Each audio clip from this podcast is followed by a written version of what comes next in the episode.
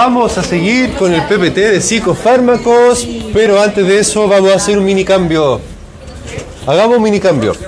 En este minuto en Canvas van a encontrar, bueno, hartos materiales con el PPT, este PPT.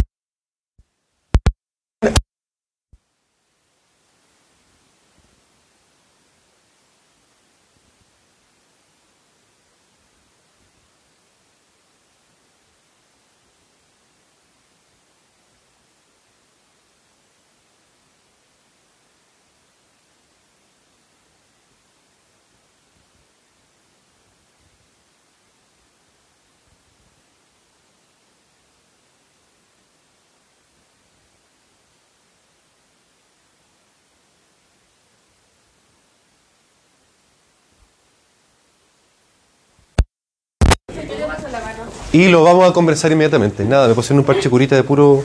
Está guapo el parche curita. de pura lesa que es la, la barbarita. Es una foquita. Yo también quiero parche curita. Barbarita del consultorio. PPT 11 de ansiolítico. Eh, dice, sí, apunte complementario ansiolíticos. Léanlo cinco minutos. Eh, más arriba. Ahí está, ya lo vi. Sí. Eh, léanlo cinco minutos como ustedes quieran leerlo. Si ustedes quieren leerlo de atrás para adelante, adelante para atrás. Ah, También. Todo se vale. Vamos a poner el reloj. Cinco minutos. El reloj, no hay que el cronómetro.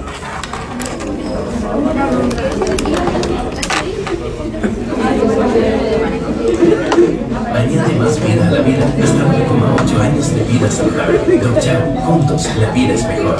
El cuerpo de vida entrena. Manténlo siempre preparado. Propaganda de YouTube. Ahí.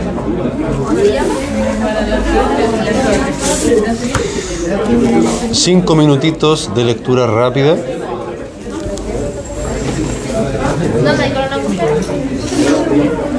Ah, voy a aprovechar de, de la asistencia.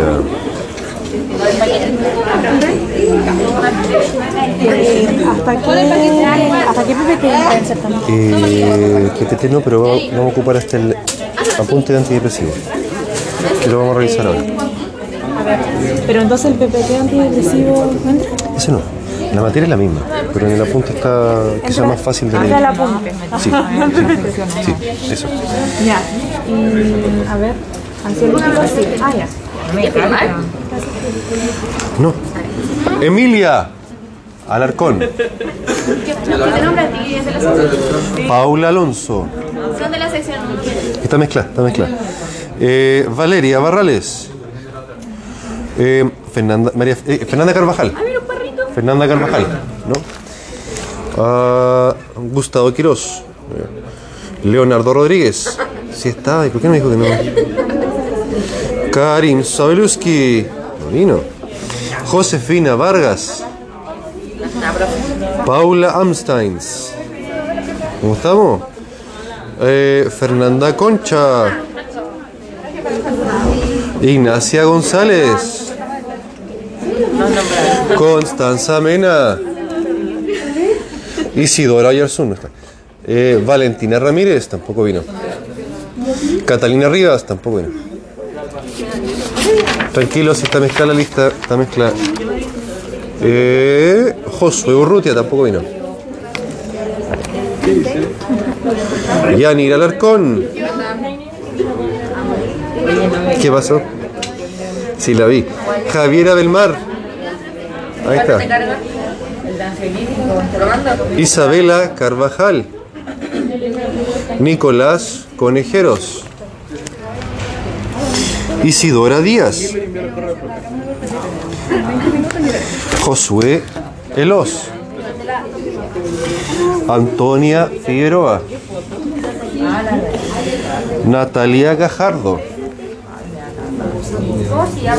Alonso Garrigo. María Jesús Godoy. Catalina Enríquez. Gracias. José Inostroza. Segunda ausencia seguida. Catherine Irribarra. Ahí está. María Paz Lagos. Antonia Larrere. Antonia Hernández. Nicolás Medina. Marani Millar.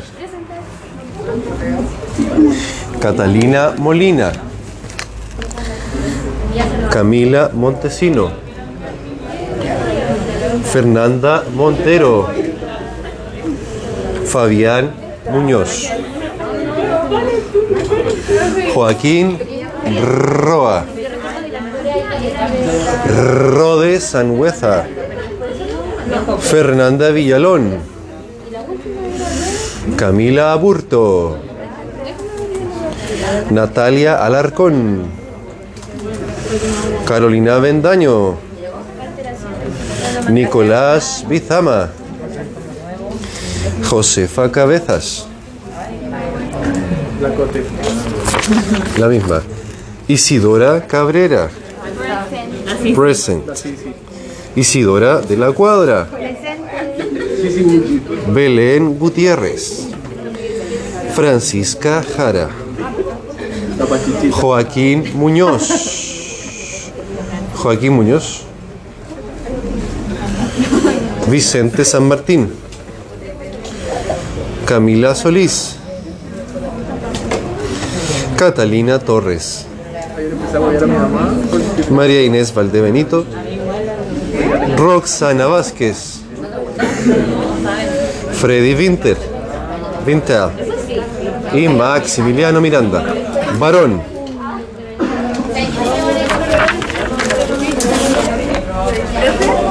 La foto de mi salchicha. ¿La foto de qué? De mi salchicha. Ah, sí, sí. Sí. Le pedí que pusiera cara de arrepentimiento. Y lo miró. ¿Y la, la puso? Sí. ¿Comió aceite? ¿Y cómo llegó a pasar eso? Mi papá dejó el aceite de la, como del sartén para que se enfriara como un poco más abajo. Y las salchitas son terribles y de repente escuchan. Oh, pobrecito. Vomitó como tres días seguidos y no dormía en la noche. pues, y Ay, pobrecito. ¡Au! Sí.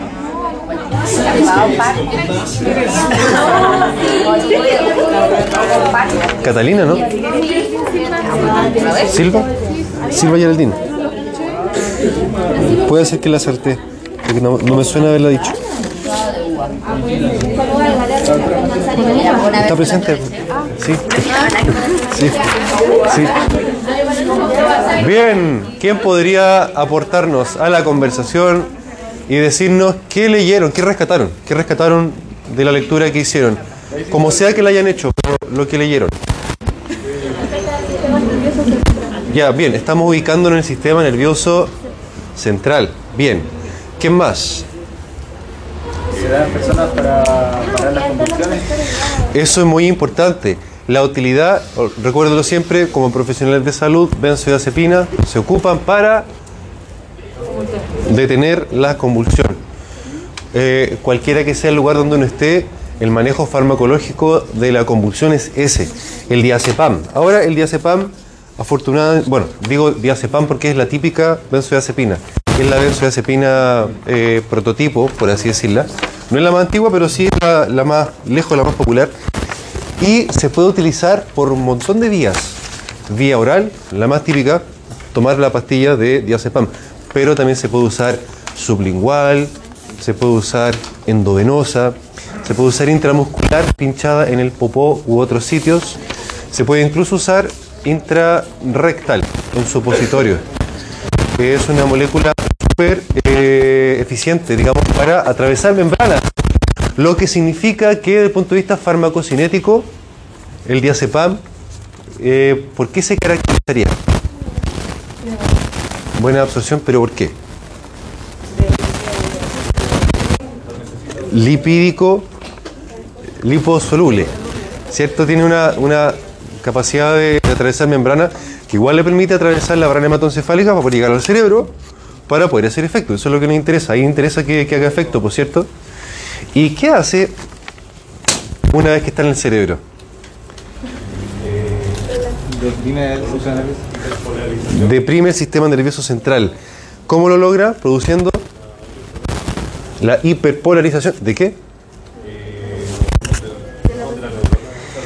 De las neuronas. Muy bien. Neuronas. ¿Todas, todas, todas? ¿O algunas que funcionan con un neurotransmisor que se llama GABA? ¿Qué significaba la sigla GABA? Eso, bien. Ácido gamma aminobutírico. GABA. Para los amigos GABA. Bien, entonces algo, algo hace las benzodiazepinas, diazepam y otras con el GABA, ¿cierto? Muy bien. Eh, ¿Qué es lo que hace? Más concretamente, ¿qué es lo que hace el diazepam o las benzodiazepinas con el GABA? ¿Cómo se relacionan? En el fondo la pregunta es cuál es el mecanismo de acción. Algo pasa con los receptores, ¿cierto? Algo pasa con los receptores. ¿Qué hace el diazepam? No. Activa el ZR, no sé qué es. Activa el receptor de el receptor de benzodiazepina, que es el, el receptor de GABA.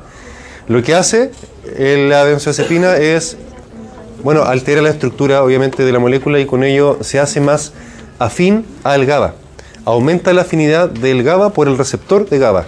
Por lo tanto, ¿qué va a pasar con la actividad de las neuronas que dependen o que funcionan con GABA? O todas las conexiones, no solamente neuronas, sino que todas las sinapsis que funcionen con... Van a disminuir. ¿Van a, a disminuir? Va a aumentar. Va a aumentar la actividad de, del GABA, ¿cierto? Porque lo que está haciendo el... Perdió... Pero mire, dígalo en voz alta. Dígalo en voz alta lo que recién estábamos diciendo. Para que, para que quede clarito. Que la neurona aumenta. En las piernas. Oh, Sí, ya, por tanto. Si sabe, po. ¿cómo no sabe? Si sabe, le apuesto que sabe, sabe más que yo. Las primeras diapos son definiciones de ansiedad, cosas como para contextualizar. Eh, en el ámbito de la salud mental, el uso de fármacos para el trastorno de ansiedad. Ahí está la definición de ansiolítico, una definición teórica. Cabe destacar que esa definición de ansiolítico, o más bien del ansiolítico ideal, solamente produciría disminución de la ansiedad. Sin embargo, no existe, por lo menos a la fecha, esperamos que algún día se logre sintetizar o descubrir alguna molécula que solamente reduzca la ansiedad sin, las piernas, sin producir eh, alteración de otras funciones. ¿Quién aquí presente ha tomado sustancias sedantes tales como las benzodiazepinas? ¿Y qué es lo que ha sentido? ¿Qué es lo que le ha pasado? Aparte de estar más tranquila, ¿no? Da sueño. ¿Qué más? Marea, letargo generalizado, claro. Anda más lento también y recibe todo de forma distinta. Uno anda más lento en qué sentido? ¿A qué se refiere? Como como como... Como más... blah. Sí, de hecho uno no articula bien las palabras. Eso se llama disartria, ¿cierto? Disartria, uno anda más lento, ando descoordinado, lo que se llama ataxia. Ataxia. Alguien había hablado por acá. Alguien levantó la mano. que la esopiclona igual sería una. La esopiclona no es benzodiazepina, pero actúa muy similar. ¿Y qué? Entonces, Es un hipnótico. Es un hipnótico no benzodiazepínico. Sí, hipnótico porque da sueño. La verdad es que el mecanismo es muy similar. Hay, hay cosas que no se saben de muchos fármacos todavía. Eh, el mecanismo es similar, pero no es exactamente igual. Los, de- los detalles, digamos, se van descubriendo con el tiempo. Eh, a saber, benzodiazepinas incluyen diazepam y otras que vamos a mencionar inmediatamente. Eh, quiero volver sobre la idea anterior. Cuando una persona está con una sustancia sedante, como las benzodiazepinas, pero también otra sustancia sedante de uso muy común en la vida real, que se llama. Alcohol etílico, etanol, eh, absolute, no sé, como ustedes quieran llamarle. Como, ¿ah? Grey, Gru- Grey, Muy rico. Grey Goose es gin, ¿o ¿no? ¿No? Eh, vodka. Vodka. Grey Goose, vodka, auspicia este episodio de Spotify. Eh, a, todo esto, a todo esto, anoche grabé dos episodios especiales, así se llaman, de, de- del podcast para repasar un poco sistema nervioso autónomo y eh, anestesia, fármaco anestésico. Para que lo. De aquí para la. ¿ah? Está buena la. De aquí para la. El, cuando se vayan para la casa, en camino, van como ordenando, ordenando la mente. Bueno, la cosa es que no existe hasta el día de hoy una molécula perfecta que solo produzca una cosa, sino que siempre cuando yo ocupo un sedante, como la benzodiazepina o el alcohol, van a pasar más cosas. Va a dar sueño, sí, pero también la persona va a estar más descoordinada, ¿cierto? Va a costar articular las palabras, va a andar más lento para pensar incluso, porque finalmente lo que estoy estimulando es la función inhibitoria del sistema nervioso central. Eh, sabemos el mecanismo de acción, ¿cierto? ¿Qué era cuál?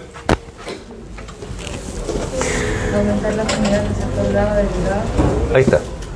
Aumenta la afinidad, ¿cierto? Del GABA por el receptor. Espérenme, déjenme acercar el monito. Está harto feo este mono, no sé por qué no le he cambiado. Bueno, no importa. Se entiende igual. Eh, aumenta la afinidad, hay más unión del neurotransmisor hacia su receptor, se abre más frecuentemente eh, los canales de cloro que ayudan a hiperpolarizar la membrana, ¿cierto? A aumentar la diferencia entre el cero y el potencial eléctrico de la membrana, con lo cual se hace más difícil de activar, ¿cierto? Se frena. Es menos probable que ocurran los potenciales de acción. Por lo tanto, las neuronas que tengan receptores de GABA van a empezar a disparar más lento. O sea, todo va a funcionar más lento. Todo, incluyendo funciones que no se imaginan. Eh, por lo tanto, por lo tanto, ¿ah? por lo tanto, una pregunta para ustedes: ¿cuál sería, eh, cuáles serían, más bien dicho, efectos adversos que uno podría observar con el uso de benzodiazepinas? Las primeras y más, más lógicas tienen que ver con el propio mecanismo de acción. Misma acción, pero en exceso. O sea, el letargo, como bien dijeron ustedes, la ataxia, la disartria, como dijo Francisca. En el peor de los casos, ya se fue en mala. En moto, eh, en el peor de los casos puede llegar a ocurrir depresión respiratoria. Eh, ¿ah? No, es más difícil, porque ahí tendría que hacer la relación entre receptores GABA, GABA, corazón, y el corazón tiene mecanismo autonómico, no, no de la corteza. Entonces, o sea, sí podría llegar a suceder, pero es como mucho, mucho, mucho, mucho más raro y más, más adelante en la cadena, digamos. Pero sí depresión respiratoria porque el centro respiratorio está en el sistema nervioso central y ahí sí que sí puede ser, eh, favorecerse la, la, la morición. La morición. Espérenme. ¿En qué tenía que seguir? Volvamos a la diapositiva. Profe, en el certamen Ahí. hasta qué clase? Hasta el siguiente apunte que vamos, vamos a empezar a ver al tiro. Ah, ya, o sea, la clase del jueves y la otra semana no. Entraría, claro, que sería de, de antidepresivos, pero el- la información es la misma que el apunte que vamos a ver ahora, eh, solamente que en el apunte hay menos. Ah. La- anestésicos locales hasta lo de pero lo otro también, pues. Farmacocinética, Sí, farmaco- acumulativo. claro, porque tengo que asegurarme que ustedes aprendan. Pero en menor porcentaje que. Y Claro, claro, los porcentajes... Los otros que Ya. eran como- Entonces, benzodiazepina el gran grupo de ansiolíticos que existen. ¿Cómo se llama ese edificio? La capilla Sixtina. No, ¿cómo me confunde la capilla Sixtina? ¿Cómo? ¿En qué país está? ¿Alguna pista? No, no, no, es demasiado moderno, es demasiado moderno para ser Notre Dame. Pare- parece gótico, pero no es gótico. Es la Sagrada Familia. Es la Sagrada Familia que está en la ciudad de Barcelona y fue construida, diseñada por Gaudí, muy bien. Y no está terminada todavía. Y si alguien tiene la oportunidad de ir a Barcelona, aparte de carretear, porque es una ciudad famosa por el carrete, recorran la ciudad y vean la escultura y las casas que diseñó Gaudí, porque son, son de su estilo y es súper choro ver algo tan propio de la ciudad integrado en la misma ciudad. Es bien, bien, bien bonito. Si les gustan las artes plásticas y el diseño, etcétera. Ya. Hay que señalar que las moléculas benzodiazepínicas se llaman benzodiazepinas porque tienen un anillo benzodiazepínico. Así como los antibióticos, hay unos que tienen un anillo beta-lactámico. ¿Se acuerdan de microbiología? Anillo beta-lactámico. De microbiología. El anillo beta-lactámico que pertenecía a qué, a qué fármaco? A la penicilina, muy bien. Qué bueno que vayamos recordando porque más adelante tendremos un quizá la, parte más entretenida de, fármaco. Ah, pa, pa. Espérenme, déjenme saltarme a la tablita que está aquí donde aparecen los nombres de los fármacos. Hemos dicho que el mecanismo de acción es uno para la benzodiazepina, que es cuál? Vamos a repetirlo hasta el cansancio para aprenderlo. ¿Ah? No, no es inhibidor. No es inhibidor. Tampoco. Algo con los GABA sí, ya. Pero no los inhibe porque si inhibiéramos las funciones del GABA, habría activación. ¿Cierto? Y activa. Podemos, la verdad es que no, no lo estimula directamente, sino que eh, indirectamente estimula receptores GABA porque aumenta la afinidad del receptor por el GABA. Ese es el mecanismo. Ese es el mecanismo. En cambio, ver que hay eh, medicamentos que son sí estimulantes del GABA y que son más potentes en producir pérdida de la conciencia, como los medicamentos anestésicos, que están en la diapo, en la, sí, en la del práctico que vamos a ver hoy día y mañana. Eh, bueno, el mecanismo es el mismo, sin embargo, por características propias de la molécula, cada molécula va cambiando el tiempo de inicio de la acción y la duración del fármaco. Así es que tenemos benzodiazepinas de acción corta que parten rápido su acción y se van rápido, intermedia y de acción y duración larga. Eh, el primero, midazolam, es el fármaco por excelencia que se ocupa en procedimientos donde requiere una sedación más o menos profunda para algún procedimiento tal como, por ejemplo, una endoscopía. ¿Se ha hecho alguna endoscopía? ¿Se acuerda de algo? Bien, porque funcionó el fármaco. Porque funcionó el fármaco, porque las benzodiazepinas, como bloquean las funciones del cerebro, también producen amnesia. Producen amnesia. ¿Ah? Porque sale desinhibida, salen completamente desinhibidos. Se enteró de- Claro, porque sale el- la corteza, está desinhibida por la- el aumento del GABA en la corteza. No, pero yo dormí hasta que llegué a la casa. Y estaba Bien. hablando como de algo de que tenía que comprar los materiales, dice mi mamá, y ahí ya No reveló ninguna información sensible entonces. Qué bueno, qué bueno, qué bueno. Eh, ah, dígame. Sí, eh. Nicolás, mi eterno ayudante, por favor. Gracias, gracias, se lo agradece. Eh, mm, bueno, producen amnesia porque bloquea, bloquea el funcionamiento de la memoria, de la concentración, por supuesto, de conciencia alterado. Y eh, se llama amnesia anterógrada porque es la- la incapacidad de recordar como de aquí para adelante. Desde que me tomé la pastilla o que me colocaron el medicamento para adelante no, no recuerdo que se pasa el efecto. Por eso uno se acuerda de cuando entró a hacerse la endoscopía después se despertó en la casa. ¿Cierto? Que es distinta de la amnesia retrógrada, que es para atrás. Por ejemplo, las personas con Alzheimer que van olvidando de lo que pasó ayer y, así van para atrás perdiendo los recuerdos. Amnesia anterógrada, amnesia retrógrada, se lo explico porque igual la sección anterior tuvo esa duda. eh, quedaron congelados cuando leyeron. Eh, rápida, acción intermedia, ¿me suenan algunos nombres? Alprazolam, lorazepam, clonazepam, y el clotiazepam, que es más moderno, así que no está en esta tabla, eh, ¿dónde lo pondríamos? El clotiazepam. ¿Quién ha tomado clotiazepam? ¿Quién no ha tomado clotiazepam? Es, es la pregunta. Eh, ¿dónde, lo, ¿Dónde lo pondríamos? En la, en la sección anterior pregunté, bueno, ¿dónde pondríamos el clotiazepam? Debajo de la lengua. Me dijeron. La pobrecita no entendieron que estaba preguntando. De acción corta, es de acción corta. Sí, de acción incluso más corta que el midazolam, mucho más corta. Y el diazepam que ven ahí abajo, que es el clásico, el clordiazepóxido se ocupó por mucho tiempo, pero dejó de producirse hace 6, 7 años parece. Au. ¿Cuál es un nombre más comercial? Eh, hay varios.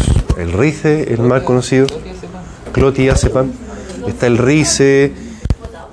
Neurexan. Ah, el parece. Neurexan. Ahí está. Ya. Ese, Betis. Betis también hay uno. ¿Son de acción corta? Sí, cortísima. No recuerdo el número, pero eh, de acción corta y, y no, es, no es tan intensa. Entonces usted se la toma y podría venir a clase, por ejemplo. Pero estaría, estaría como si hubiera fumado marihuana. Estaría tranquilito, pero su, su, cere- su cerebro no estaría procesando, estaría lento, no estaría integrando conocimiento. Entonces nunca vengan fumados a clases porque de verdad que es una pérdida de tiempo para ustedes, para la persona que fumó. Diga. Este igual es de acción corta, de sedación profunda y esta menos intensa. Claro, sí. Intensidad, claro, porque nos referimos en ese caso a intensidad de efecto, que es distinto de la duración, por cierto. Eh, mm, perdí el hilo. Creo que el creo que se me hizo mal. Eh, mentira. ¿Qué, fue, ¿Qué es lo que le iba a decir? ¿Qué le iba a decir acá? Eh, ah, ya, le- le- ¿qué les dije recién? Le dije a alguien con clotazepam podría venir a clase, estaría tranquilo, estaría despierto, quizá en un estado... Claro, porque el, clotia es que es mucho más conocido, tiene una in- intensidad de efecto mucho más baja. El Neurexan, sí, una marca de clotazepam. Bueno, hay, porque también hay uno, hay que mencionar que entre laboratorios igual puede haber diferencias. ¿Para qué sirve eso? Para, es lo mismo, es un ansiolítico. Ansiolítico, pero de acción Como esos pensamientos que están haciendo Se te van. Se te van, pero a mí no me hace nada. claro. Que igual, entre cada laboratorio igual va, hay procesos de fabricación distintos, entonces igual pueden haber cosas distintas. Eh, ya. Sin embargo, sin embargo, eh, esa persona que está tomando clotazepam, ya sí, viene a clase, no pasa mucho, pero ¿se podrá subir a manejar una grúa? O sea, de poder puede, de poder puede, pero, pero si sabemos que las benzodiazepinas van a producir un problema motor igual, ¿cierto? Porque producen descoordinación, ataxia, incluso problemas de disartria. Si tienen que llamar al teléfono, oye, eh, eh, eh, salgan de ahí, salgan de ahí, salgan de ahí. ah". Va a ser riesgoso. Ahora, ¿por qué lo digo? Porque ustedes van a prescribir fármacos como estos, van a usarlos. Un paciente, por ejemplo, con mucha ansiedad que requiere sedación leve, pero sedación al fin y al cabo me tendría que preocupar que ese paciente no se suba al auto y se vaya para la casa después del procedimiento. ¿Cierto? Si voy a, si voy a pincharlo con diazepam, debería preocuparme de que venga con la señora, con el esposo, con los hijos. eh, no, el meli, no, melipaz es, Eso es, homeopático. natural. sí, es homeopático. Sí, es melisa. Que eso, eso a mí es como que me. A ella la dopa, a mí no me hace nada. Perfecto. Cada cual tiene su funcionamiento al fin y al cabo. Sí. ¿Ah? Ah, no, gracias. Gracias. Muchas gracias. Bueno, lo menciono no solo por, o sea, por el riesgo vital, incluso que puede, al que pueden exponer a la persona, sino también por su responsabilidad. Porque no quieren ustedes que la persona se accidente cuando se podría haber prevenido, pero tampoco quieren perder el título que tanto les costó sacar, ¿cierto? Y tampoco quieren compadecer ante un juez. No. Ya, entonces por lo mismo tenemos que eh, hacer bien la, bien la pega. Y estas cosas son importantes cuando tomamos alguna decisión de repente. Eh, me las piernas, me las piernas, espérame. Ya, reacciones adversas, entonces lo primero que vamos a pensar como reacción adversa, si vemos un paciente, a todo esto, estas drogas se pueden ocupar perfectamente en niños, pero depende- dependerá de la dosis, deberé saber calcular la dosis.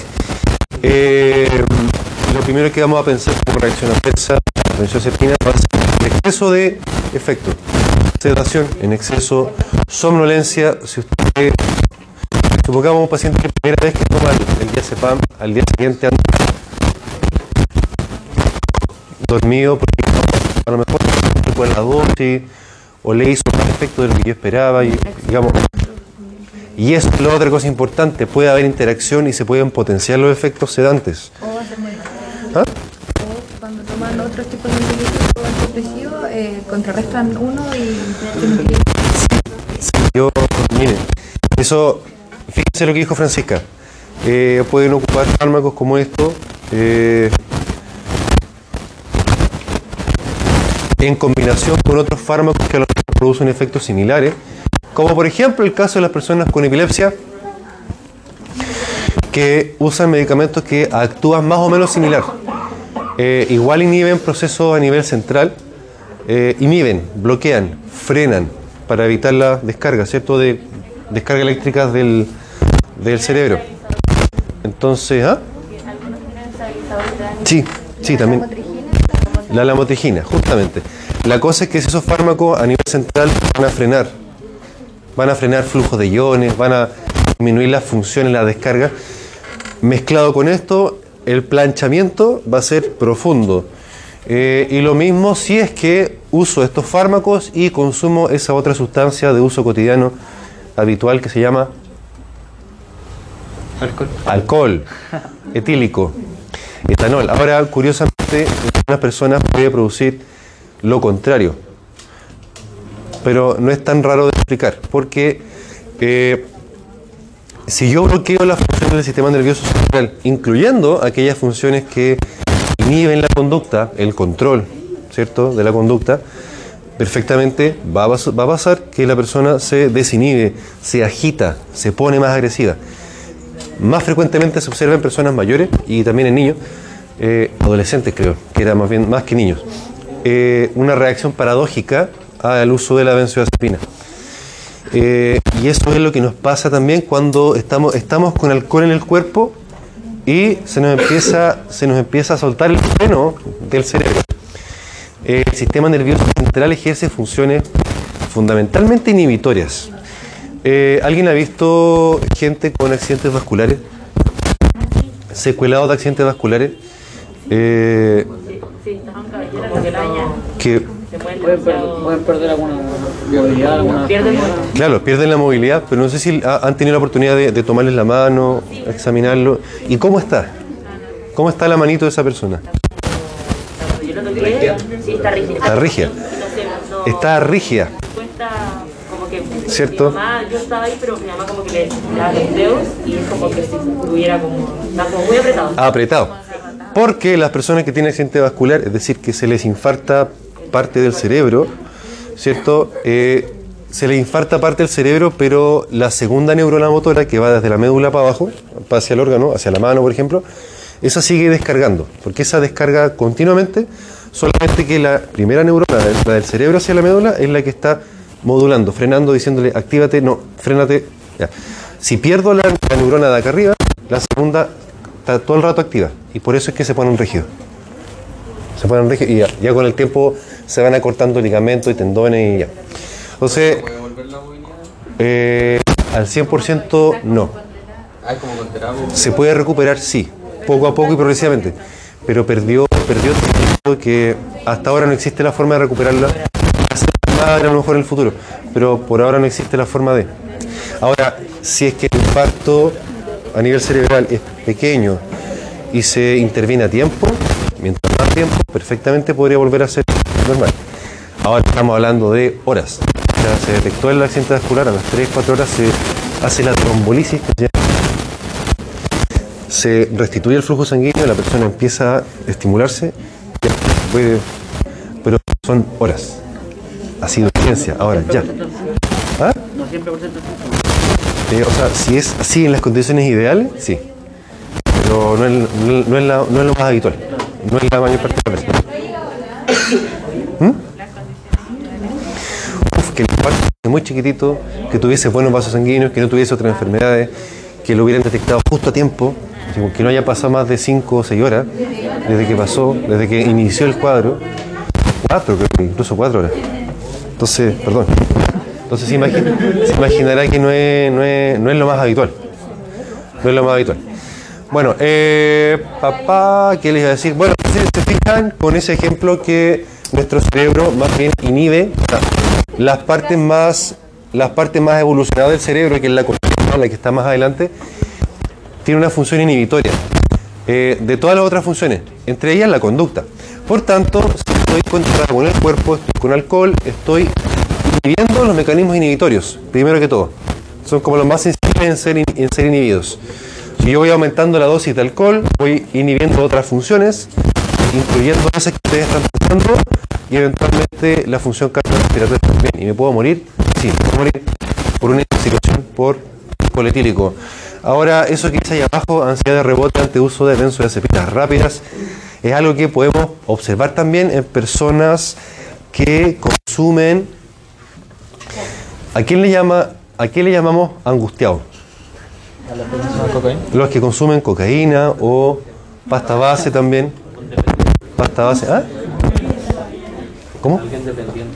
Alguien que, claro, cierto que tiene dependencia. Pero habitualmente lo asociamos como a la, pasta base porque es lo más común en Chile, por lo menos. Todavía, todavía, las cosas van cambiando. Eh, van cambiando para mal, parece, al parecer. Eh, bueno, porque la pasta base de cocaína y la cocaína también tienen efecto muy rápido, súper intenso y súper rápido. No sé si lo han visto, leído o han tenido la oportunidad de experimentarlo. Espero que no. Espero que no. Y tiene, y, digamos, afecta más mecanismos porque es menos pura. Entonces, como que deja la pura embarrada. La, la cosa es que en el caso de la pasta base, como tiene un efecto tan rápido y tan intenso, eh, digamos, la persona siente, siente la falta. El cuerpo resiente esa falta de, de medicamento actuando. ¿Cómo sabe? ¿Pero eso le puede pasar a la Porque, los, porque se sabe, por, por cultura general. Eh, por cultura general. La cosa es que eso hace que, como el efecto es tan intenso y tan, tan rápido, no le damos tiempo al organismo para que se adapte a esta subida y bajada de dosis y con el tiempo se va produciendo un fenómeno que se llama tolerancia. Tolerancia que puede ocurrir también con la benzodiazepina, o sea, por algo la menciono. Eh, di el ejemplo de la pasta base, pero digamos, el mismo modelo en el caso de la benzodiazepina y otros fármacos, pero la benzodiazepina es lejos lo más, lo más habitual porque son las más antiguas, son las moléculas más antiguas que ocupamos, de estas por lo menos. Eh, tolerancia significa dos cosas, o bien necesito más dosis para obtener el mismo efecto que antes, ¿Más dosis? claro, Ah, ya. O bien a la misma dosis el efecto es menor. Claro, la dependencia, la dependencia a fármacos, la dependencia a sustancia, que es la forma clínicamente correcta de adicción,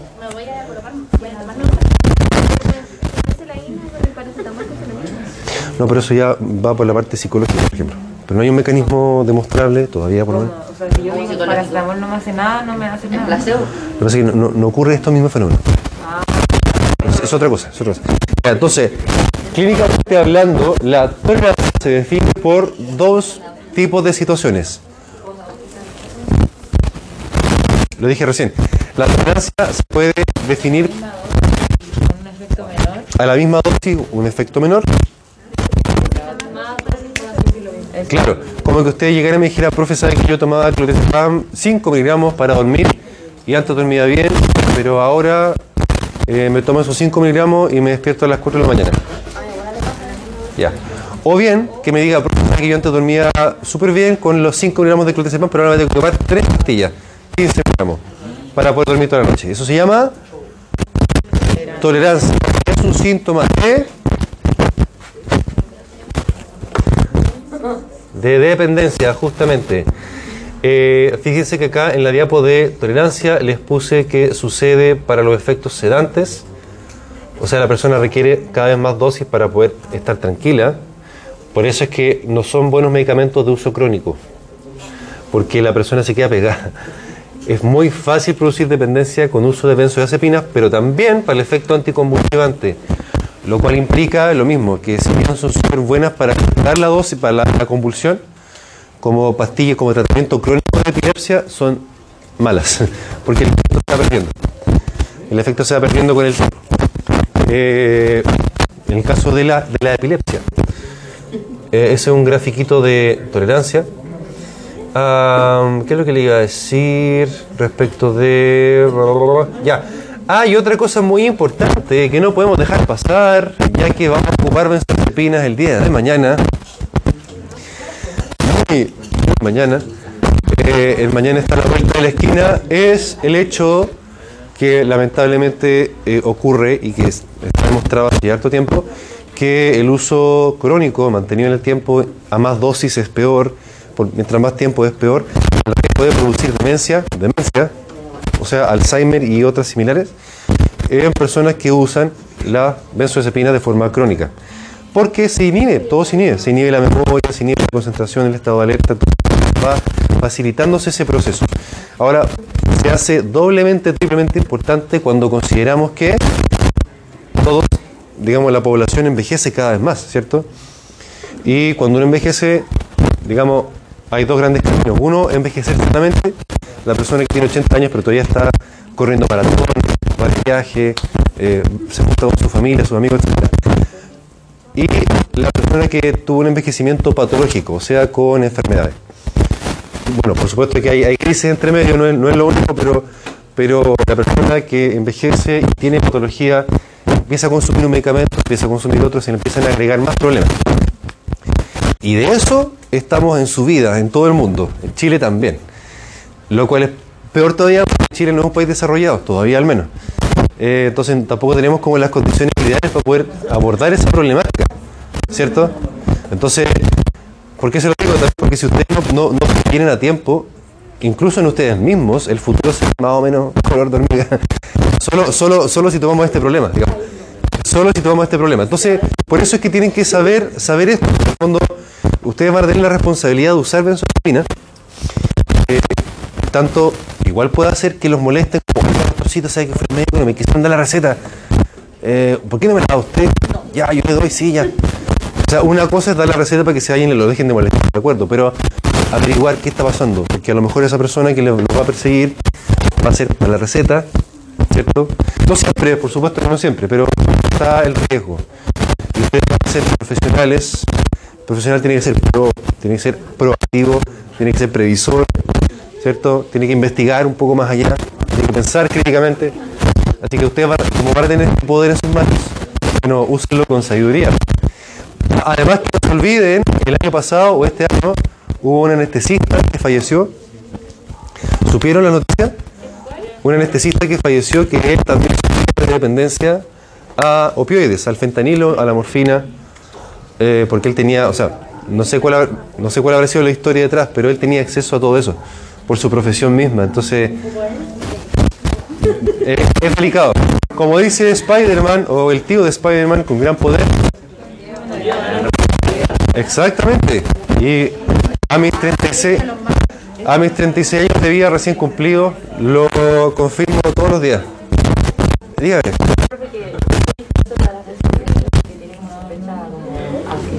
Puede y ahora la estoy sospechando de eso que, él, él consume hace harto tiempo ese disciplina Sí. y ahora como como síntomas de, Alzheimer y creen que es por eso Puede ser, pues sí. Sí. Sí. Ahora, en, en adultos puede que pase más piola, pero en personas mayores como empieza a deteriorarse alguno, o sea, se hace mucho más evidente. Entonces, bueno, es, es- es de, es de preocupación, es de preocupación, es de preocupación. ¿Eh? Ah, vamos a hacer lo siguiente, ya un recreo.